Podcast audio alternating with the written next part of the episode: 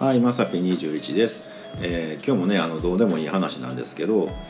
あの Google アシスタントね皆さん使われてますかね？なんかね。あの、まあ、ルーティンの設定とかもできるんですよね。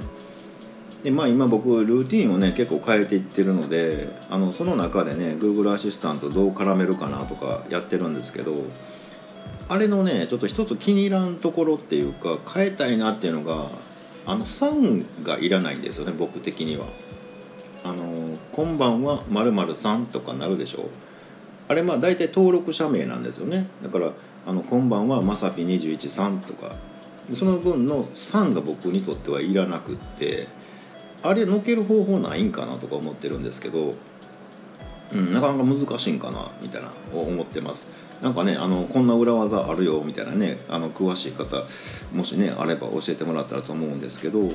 まあ、なぜそれを思うかっていうと僕その登録してる名前がね王子様なんですよ。なのであの携帯を呼ぶと「こんばんは王子様さん」ってつくんですよね。だからいや王子様でいいからって思うんですけどでもそれしてる時点でちょっとあんたなんか変わってんでって言われるんですけどいやだって王子様やもんみたいなね、うん、でも王子様さんって言われるといやなんか王子様じゃないようなみたいなね。あの感じでなんかこの「さん」のけられへんのかなってね去年からの課題でねずっと思ってます。で去年からの課題でもう一個あるのがあのよくねあの人の話ちゃんと聞きなさいっていうのであの耳の穴かっぽじってっていうでしょ？あれねなんか、まあ、江戸のねもともとのあの江戸っ子がみたいなのあるみたいなんですけどうんじゃあいい匂い嗅ぐ時鼻の穴かっぽじってって言うんかなみたいなね、